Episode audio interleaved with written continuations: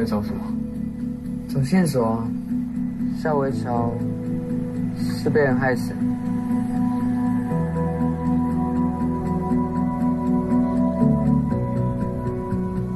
还有谁啊？为什么会欺负夏威桥？这才朱静怡的地方。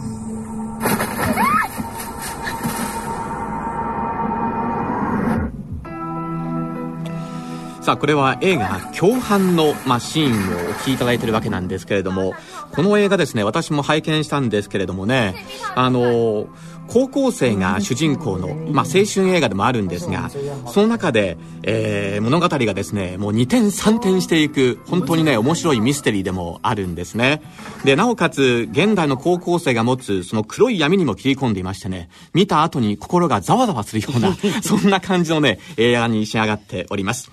この映画を監督されたのは、えー、チャン・ロンジーさんなんですね。台湾のニューウェーブを代表する監督ということで、6月に来日されました。えー、それではその、えー、監督のお話をおお届けいたしましょう。通訳は渋谷優子さんです。こんにちは、私は张荣基です。嗯，确实就是像共犯这个类型的青春电影，呃，这几年确实呃比较少。那共犯，所以那时候共犯推出的时候，对观众而言是有新鲜感的。こういうタイプのですね青春映画というのは台湾ではですね本当に、え最近ずっとなかったんです、えー、今回この共犯がですねあの上映されてですねあの皆さん観客の皆さんとてもあのフレッシュに感じたようですよ我想，同样讲讲青少年的题材，共犯用了一个很不一样的角度切入，它可能相对黑暗一点点。那可是我想到故事的最后，还是可以呃，透过透过呃故事的情节，透过角色的关系，那透过画面，还是可以让那些呃让角色得到一点出口，让故事得到一点温暖。同じようにですね青少年を題材にしたあの映画とは言ってもですねこの共犯はですねあの他の台湾の青春映画とはかなり違ったものに、えー、なっていますでやはりその映画を語る切り口がですね、えー、違うんですね、えーまあ、あの相対的に言って、えー、若干その暗めのですね色調になっていますけれどもでもラストにはですね、えー、やはり明るいところ、えー、何かしらその温かみが残るようなですね、えー、感じに仕上げてます登場人物にですねあの出口を与えてあげるっていうようなですねそういうちょっとホッとするような感じもあります。さあ、この映画、共犯は、今週の7月25日土曜日から、東京新宿武蔵野間ほか、全国で順次公開予定となっています。市村さん、日本でもですね、台湾映画のファンは年々増えてきていますし、えー、公開される作品も次々と控えていましてね、今後が本当に楽しみですよね。そうですね。なんか、あの、こんなに近いとこなのになかなか映画の新作とかも見れなくて、うん、ちょっとじくじたる思いがしてたんですが、ええ、これからは本当に何でも見れそうだなっていう楽しみが、増えていますね。はい。はい。どんどん台湾映画にね、皆さんにも触れていただきたいというふうに思いますけれどもね。さあ、そして今年1月に日本で公開されて大変な話題となった台湾空前の大ヒット映画と言いますと、カノでしたよね。映画カノは日本統治時代、台湾から甲子園に出場し、決勝まで進んだ、鍵農林学校野球部の監督や生徒たちの実話を描いた作品です。プロデューサーであり、脚本を担当したウェイ・ダーションさんは監督として映画改革7号セレックパレなどを制作した台湾屈指のヒットメーカーです。そのウェイ・ダーションさんに台湾映画のこれからなどについてお話を伺っています。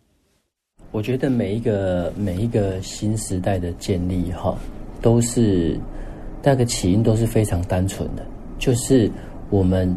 每个作者做出觉他觉得他觉得最好的故事给大家，但是每次那个新的时代一建立起来以后，开始进入经营的阶段的时候，就是很多的制片人开始去思考市场回收的东西，太过专注在思考市场回收的时候，就会忘记原本的创作动机是什么。这个东西是另外，当当整个产业变好，也是另外一个警讯。就是我们能不能还能保持原来的那种创作力在创作，还是依照市场的需求去创作？这个是台湾目前最大的危机是在这里。 始まりはですね非常に単純だと思うんですつまり作家たちがですね、えー、いかにいい映画いいものいい作品を作るのか、 うん、一生懸命それを考えて作ってそれでいい時代がスタートすると思うんですね。ところが成功するとなりますとだんだんだんだん市場の方に目がいってですねどうやったら売れる作品が作れるそれで市場から回収をすることができると次第にその創作クリエイティブなその創作の動機そのものを忘れてしまうと後回しにしてしまうと、まあ、したがって今の台湾映画界が非常に、まあえー、景気がいいと言われておりますけれどもむしろ僕は、えー、一つの警鐘を鳴らしているんですね。あのもしそういうことを考えないとまた衰退のあの道にたどるということで、まあ、とにかく常にこのクリエイティブで創作的なことをしなきゃいけないということを忘れてはいけないと思います。私はウェドセンです。皆さん映画見てください。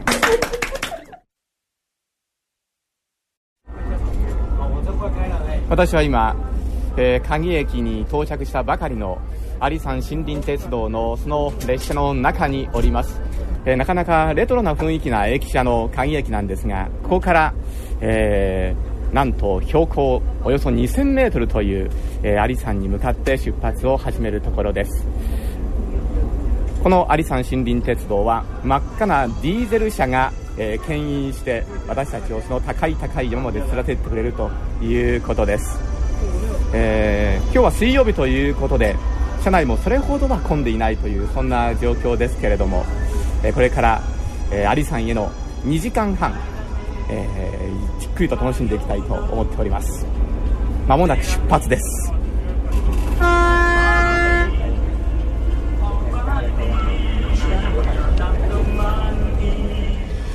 この有山森林鉄道私ね前々からですね乗りたくって乗りたくってね たまらなかったんですけれどもね。いやなかなかこれね快適でしたですね。いいですよね。はい、これあの鉄道ファンの方にとってはね一度は乗ってみたいっていうそんな鉄道じゃないかなと思いますけれどもね。まあ景色もすごく綺麗ですからね、はい、周りのね。であのその高さによってですねどんどんその景色のね植物がこう変わっていく様子なんかも楽しめるんですよね、うん、台湾はね一気にすごいあの山の方に行くと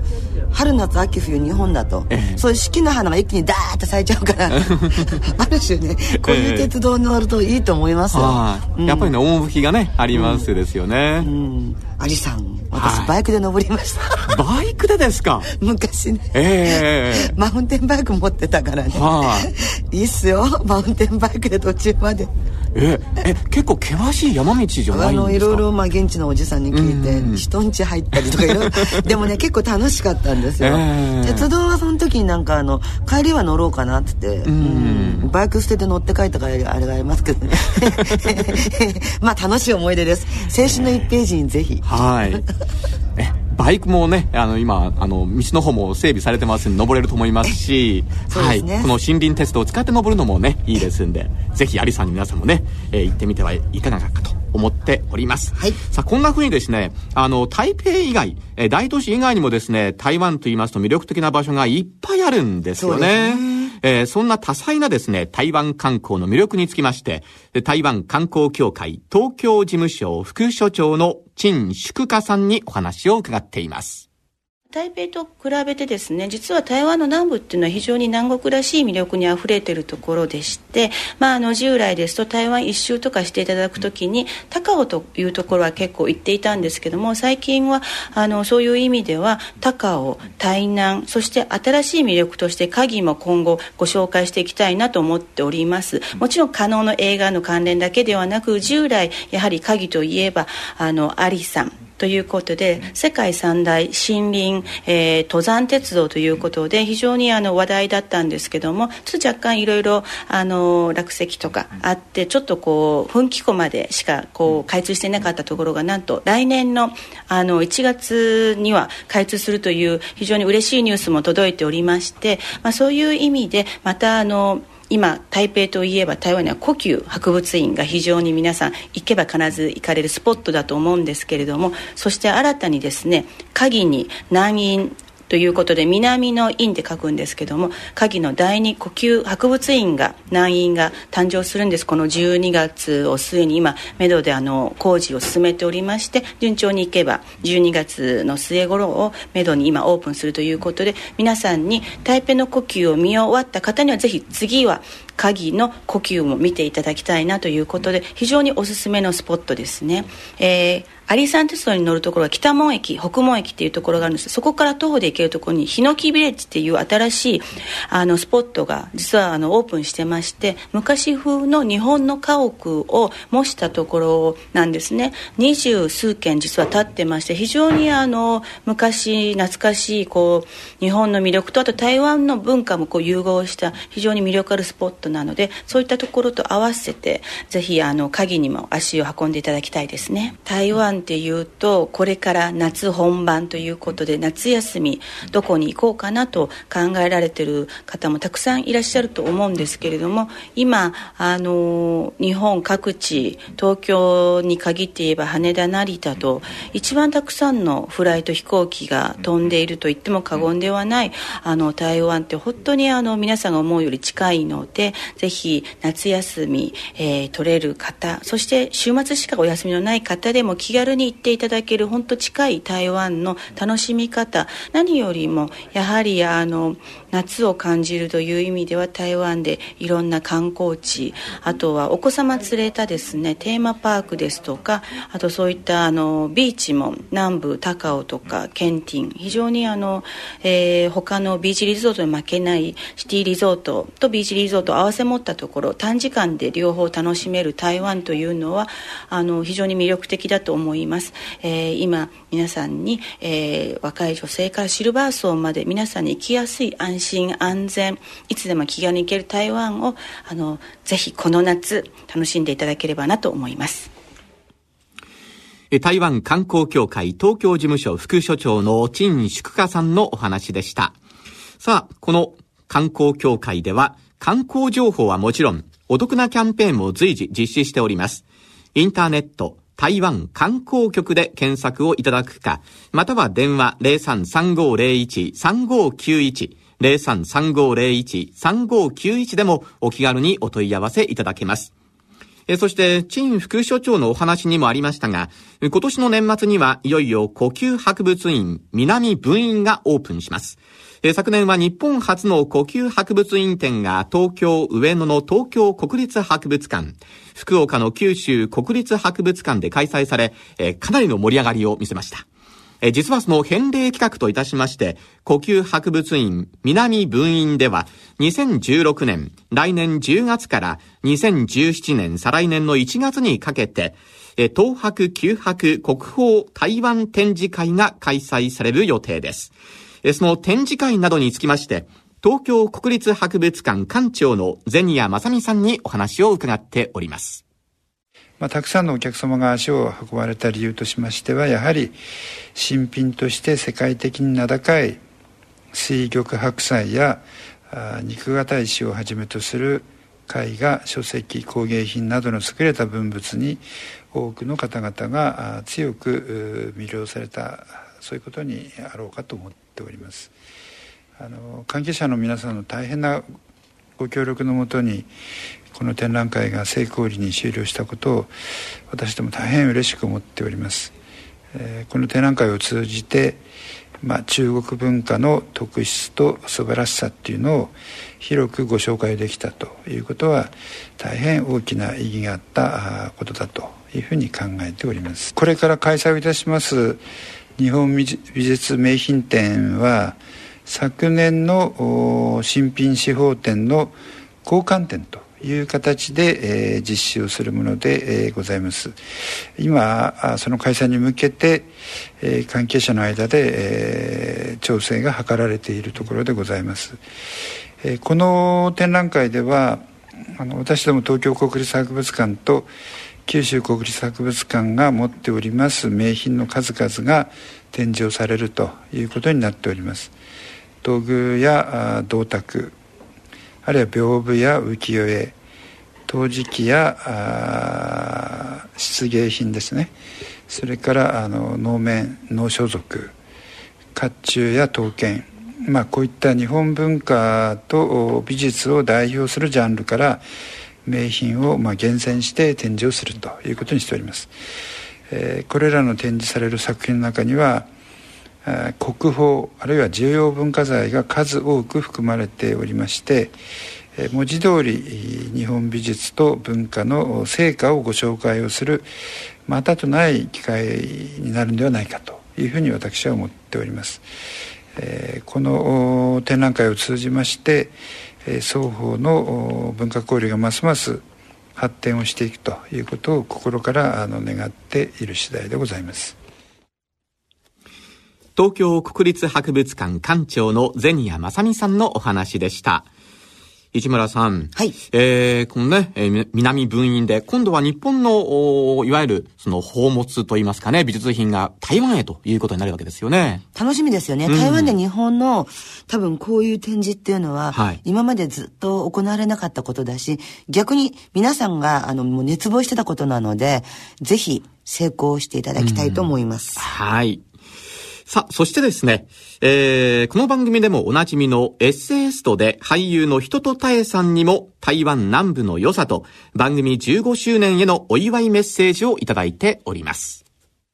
台湾っていうと少し泥臭くて人情味あふれるようなそういう風な、えー、風景を見てほしいなと思うと今はもうそういうのが残ってるのはいわゆる中南部の台湾だと思います。でまあそれで一番あの代表的に挙げられるのが今注目しているのは多分鍵とか台南とかその辺りなのではないかなと思っているのですが、まあ、この2つ、えーと、特に鍵とかに関しては正直交通の便はとってもえー、悪いです。でもその分その間にあの道を尋ねたりとかそれからそういう意味で人と触れ合って広がっていくようなあの思いがけない発見それから路地裏にまだ残るようなそういう昔の台湾っていうあのいろんな屋台だとかそれからあのちょっと田舎臭いおじいさんやおばあさんのそういう笑い声とかが聞こえてくるのがやっぱり鍵とか台南なので、まあ、あの台湾が好きな方はぜひ逆に台北だけじゃなくてそういう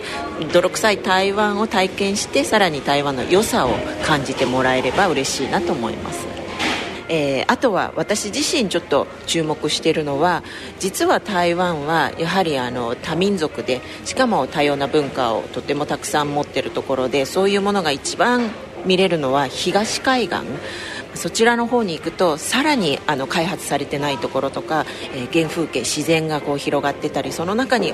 例えば56時間山を登っていってやっとたどり着くような部落がまだまだあるのでそういうところを、開発していくと多分、えーと、あなただけの台湾っていうのが見つかるのではないかなと思います。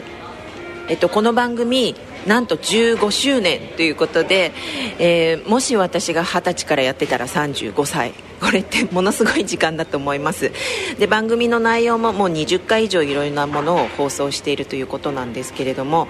あの私が台湾に注目する前から台湾にずっとこう携わってきたこの番組がこれから100回1000回と永遠に続いていくことをあの期待して、えー、私も一緒に頑張っていきたいと思います。本当におめでとうございます。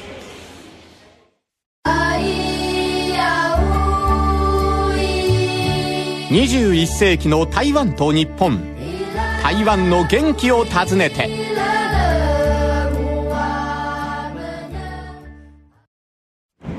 私は今エバー航空のキティジェットに乗って空の旅を楽しんでいるところです。キティジェットのキティは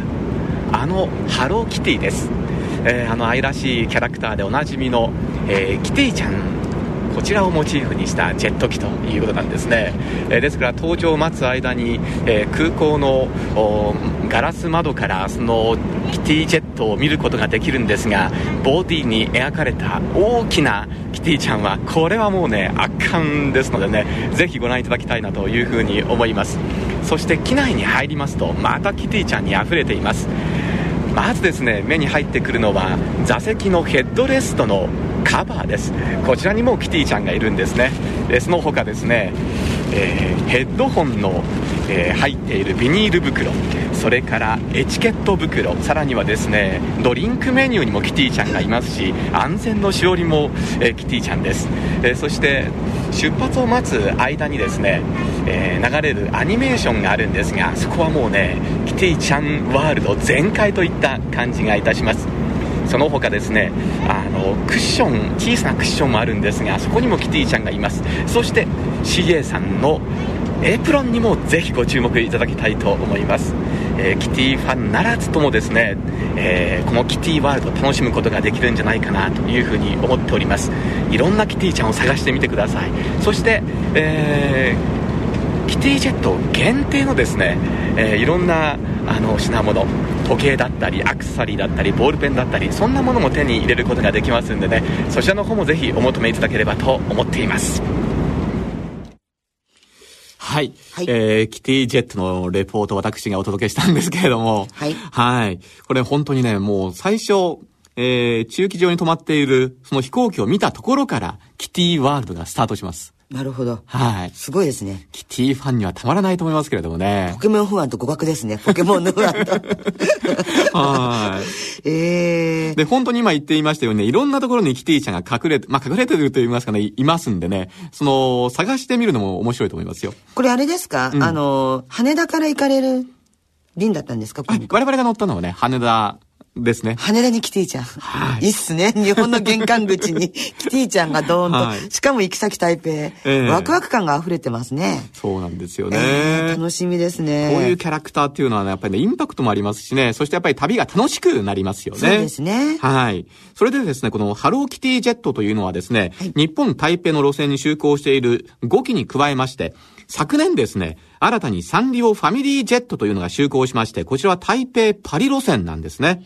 さらにですね、先月にはキキとララの愛称でおなじみのリトルツインスターズ、それからマイメロディーがメインのシャイニングスターが台北ヒューストン間へ就航しております。さあ、そしてですね、市村さん。はい。なんとこのエバー航空はですね、イギリスに拠点を置く世界最大の航空サービス調査機関、スカイトラックス社の航空会社ランキング2015ワールドエアラインアワードにおきまして、総合ランキング第9位に輝きました。おめでとうございます。すごいですね。これは結構すごいことじゃないんですか？はい。これね、はい、あの、スカイトラック社ではですね、毎年100カ国1800万人以上の搭乗者を対象にいたしまして、航空会社の評価を行っているそうなんですね。で、今回も世界200社以上の航空会社を対象にしてるんです。200社以上が対象なんですよ。すごいですね。どこにね、そんな調べる人がいるのっていうところもちょっと。本当でだ、誰が調べていたのっていうのはありますけれどもね。ねあの、空港サービスであったり、それから客室内での快適性、安全基準、さらにはですね、機内食、エンターテインメント、それから客室乗務員さん、CA さんのサービスなどなど、調査項目がね、多岐にわたっているということなんですね。そして今回の調査でエバー航空はですね、特に心のこもったサービスが高く評価されたということなんです。すはい。エコノミークラスシートランキングで第3位。それから空港サービスランキングでは第2位。そして機内の清潔度ランキングではなんと栄えある第1位に輝いております。素晴らしい素晴らしい。清潔っていいですよね。これね、もう本当にえー、我々ね、乗る立場からすると、これ一番最初にね、チェックすべき項目だと思うんですよね。さあ、そしてエバー航空はですね、路線の方もですね、まだまだ拡大中ということで、日本全国9都市、10の空港からですね、いわゆる旭川、函館、千歳、仙台、小松、成田、羽田、関空、福岡、那覇から台北へ、えそして台北から乗り継いで世界50以上の都市へ就航しております。また、成田、関空、福岡からは台湾第2の都市高尾へも運行中ということで、えこちらも台湾南部の人気の高まりとともにですね、ますます好評をいただいているということなんですよ。そしてそれに加えてですね、マイレージっていうのもですね、乗る方にとってはこれ、ね、忘れられないものですよね。重要ですね。これないと困りますもんね。はい、えー、このね、マイレージの楽しみって大きいと思うんですけれども、はい、エバー航空は2013年にスターアライアンスメンバーとして正式に加盟しまして、それ以来メンバー内での提携路線もぐんと増えていると。あいうことなんです。こういったエバー航空のホームページでは、このマイレージ情報、そしてキティジェットに関しての情報はもちろんのこと、お得な航空券についてや、オリジナルグッズが当たるキャンペーン情報なども随時発信されております。ぜひチェックをしていただきたいと思います。そうですね。はい。ホームページのアドレスは、http コロンスラッシュスラッシュ www.everair.com です。また Facebook でもぜひフォローしてみていただければと思います。キティちゃんに乗りましょう。乗りましょう。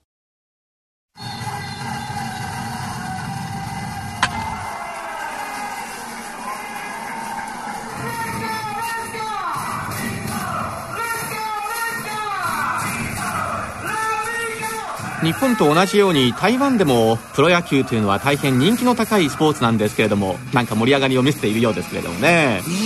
さあ今年ですね11月に台湾と日本の共催で WBSC プレミア12野球大会が行われます。こちらもあの大きな話題になっております。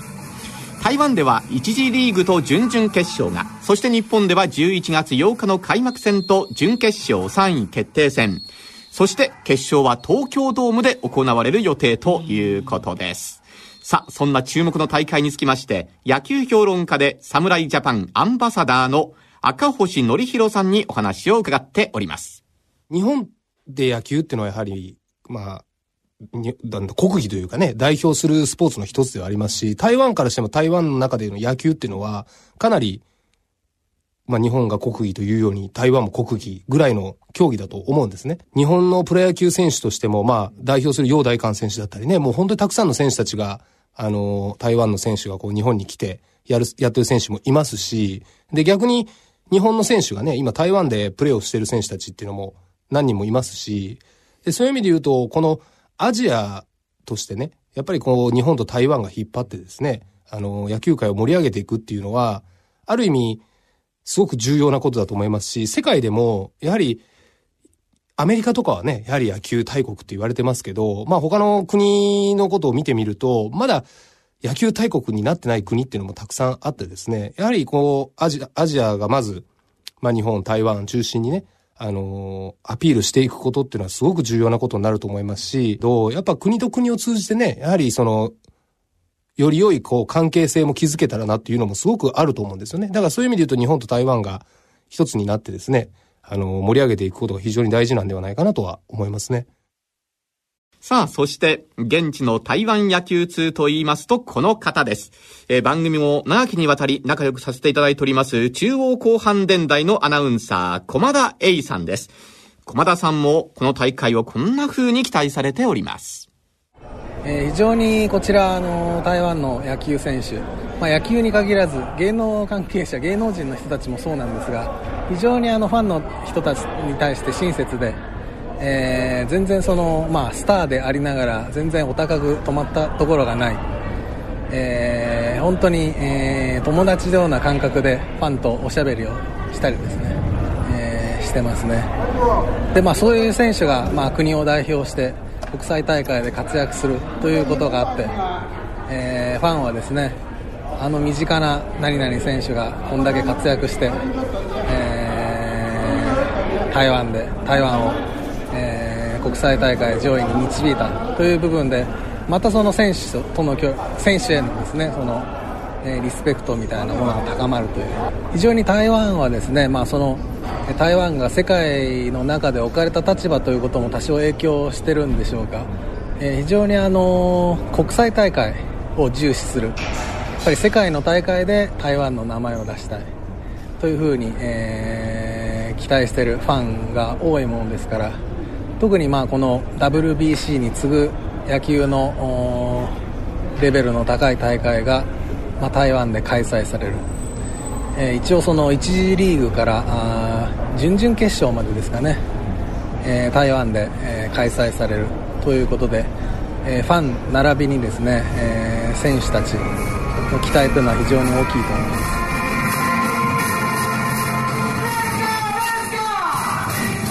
さあ台湾と日本の共催で行われますこの野球の国際大会。市村さん楽しみですね。そうですね、うん、多分すごく盛り上がると思いますよ、えー、どっちも熱い国です。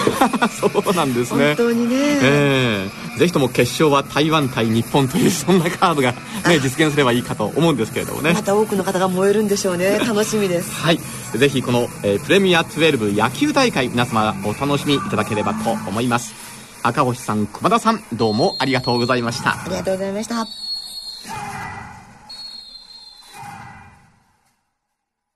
えー、上海ボンボンのお二人が あ上海じゃないや。漫才だ。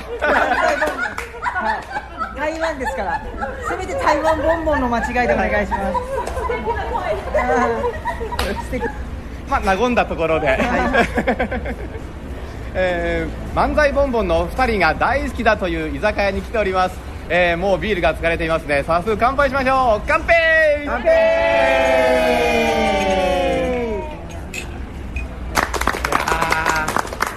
りあの仕事の後のビールというのは美味しいですねやっぱりね。美味しいですね。ね。台湾ビール喉越しがすっきりしてるので、えー、台湾で飲むとものすごく美味しいんですよね。美味しいですね、はい。この暑い季節にぴったりですよね、うん、台湾ビールは、はい、今日もなんか気温は35度を超えてるということなんで、しかも湿気が多くてね。そうなんですよね、ね、この時期は特にね、はいだからこそこのビールがまた美味しく感じられるというところなんですが、はい、あのよく夜にはお二人でこうビールを飲みに居酒屋に来たりとかするんですか？うん。頻繁にということはないですね、台湾の方自体がその毎日お酒を飲むという習慣があまりないので、何かあの初めての方に会ったりですとか少しお祝い事があると飲みに来るという感じで、はい、はいはいはいはい。意欲的ですね台湾の方は、はい、何かあると全力で力を貸してくれるので、えー、はい、はい僕たちもこうどこか行くたびに誰かに助けられてる。感じです、はい、やっぱりそのこちらの人の優しさみたいなものってのは染みて感じるんじゃないですか。本当ですね。もうほんどんだけなんか大変なことがあっても、うん、もうそれさえあれば全然生きていけるなっていう思いがしてます、ね、だから僕たちも頑張って台湾での活動でどうにかして恩返しができるように頑張りたいと思います、はい、ぜひ頑張っていただきたいと思います、はい、もう一度乾杯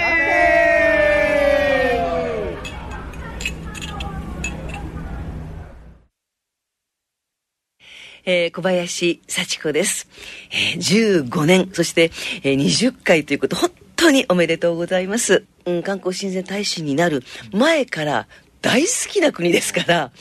だから、あのー、本当プライベートでも何回も行って、ますしそれから会社の社員旅行でもねあの2回ぐらい行ったりとか本当にはい何度も行ってますもう、まあ、今、新日って言ってしまえば、それだけなのかもしれないんですけどね、何しろ優しいですね。それから、日本の、まあ、東北の震災の時も、いの一番に義援金をもちろんあの送ってくださったり心配してくださったりそして行くたびに「大丈夫ですか？日本はみんな大丈夫ですか?」って本当にもう街歩いてる人が「あシャオリン鎮痛だ」って言って日本はどうですかって言ってくる。そういうね優しいあの国民の皆さんたちですね。涙出ますよ嬉しくて。はい。海外外国っていうよりは何かふるさとっていうなんか似てるんですよすごくね。私は、ま、新潟ですけどもふるさとのこう景色。みんなそれぞれ例えば、うん、日本でも出身地があるでしょうけどでもみんなどこかなんか似てるところを持っているっていうなんかあったかい感じ？だから、こう、うん、一人ぽっちじゃないみたいな、そういうところがありますよね。食べるものもすごく合うんですよね、味が。美味しいですよね。小林幸子、えシャオリン新津、えいつも応援していただいて本当にありがとうございます。あの、私は皆さんのことが大好きです。だから、いつまでも、あの、いい、あの、日本との関係を、えー、ぜひ、あの、今後ともよろしくお願いします。仲良くしましょうね。さあ、今回も内容盛りだくさんであっという間の90分間だったんですが、市村さんいかがでしたでしょうか？今までにないね、取り組みでした。ははは特にあの、台湾に住んでる芸人さんとかね。ええー、いいですね。はい。未来志向。ね、この後もやっぱりね、あの、漫才ボンボンのお二人は注目してね、見ていきたいですよね。そうですね。やっぱりあの、うん、何かをやりたいから行くわけで、うん、だからそこでもしね、うまくいこうがいく前が、それは失敗にはなんなくて、あくまでも過程になると思う、ね、えー、経験になるので、だ頑張ってほしいですね。本当ですよね、うん、で、もしもブレイクしたその時にはですね、えー、この番組のこともですね、ぜひちょっと、あの時に。あの仕事が私たちを支えてくれましたみたいなのがね、あればまたいいななんていうふうに思うんですけれども。さて、台湾についてですね、もっともっと知りたいという方は、こちらに、えー、アクセスをしてみてください。台北中日経済文化代表所のホームページがあります。えー、台湾の旬の情報が満載となっています。こちらのアドレスは、http コロンスラッシュスラッシュ www. 台湾エンバシー org スラッシュ jp です。えー、台北中日経済文化代表所のホームページにどうぞ、えー、アクセスをお願いいたします。えー、そして、いよいよですね、はい、ここで、お楽しみ、プレゼントのお知らせです。よかったよかった。ありますよ、はい、今回も。今回はですね、えー、これまで以上にですね、えー、頑張って集めてまいりました。はい、うん。今回は抽選で18名の皆様にお届けいたします。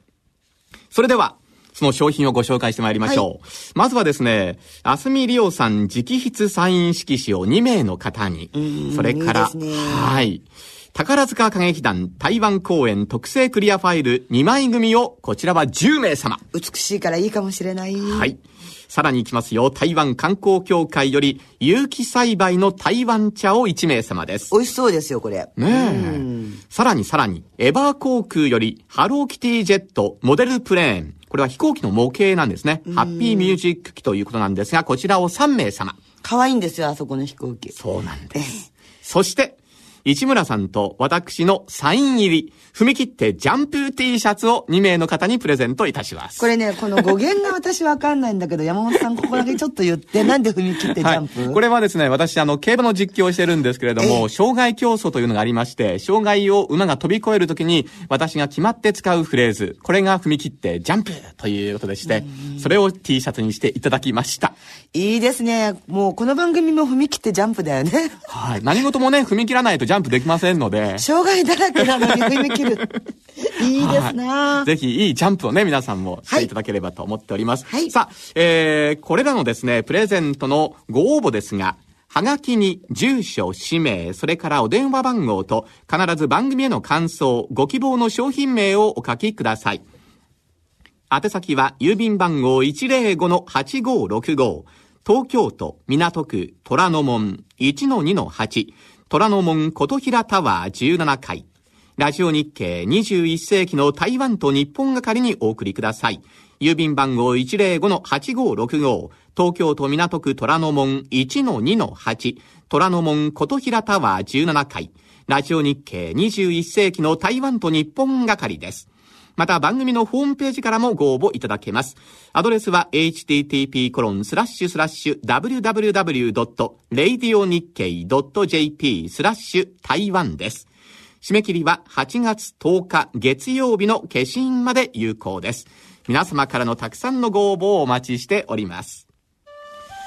さて、市村さん、そろそろお別れの時間ということになりましたが、台湾と日本とのこの文化面での交流、ますますこう盛んになっていくといいですね。そうですね。文化面ってすごい大事で、うん、文化がある種、あおお今プロデューサーがですね真っ赤なバラの花束を持って市村さんのところに、えー、現れました。えーとですね文化はですね、はい、さあここで話しましょう、はい、文化は大事なんです。っていうのは何かっていうと、うん、どんなに違った文化を持っててもどこか心通じるところがある。はい、これが文化交流の基本です、うん、文化交流には絶対人がつきもの。だからこのラジオを聴いてる皆さんが台湾の人をもっと知りたいと思ったら文化を通していやそれよりも人間を通して、熱い台湾を知ってください。どうぞよろしくお願いします。はいえー、市村さんも私も熱く番組を放送してこれからもね、参りたいと思っておりますので、はい、えー、皆様次回お会いする時までぜひ、えー、お元気でお過ごしいただきたいと思います。お相手は、市村清子と山本直也でした。それでは、ごきげんよう。ごきげんよう。再见。この番組は、台北中日経済文化代表所、公益財団法人交流協会、台湾観光局財団法人台湾観光協会の講演、エバー航空の協賛。RTI 中央広範電台の協力でお送りいたしました。今マオコンで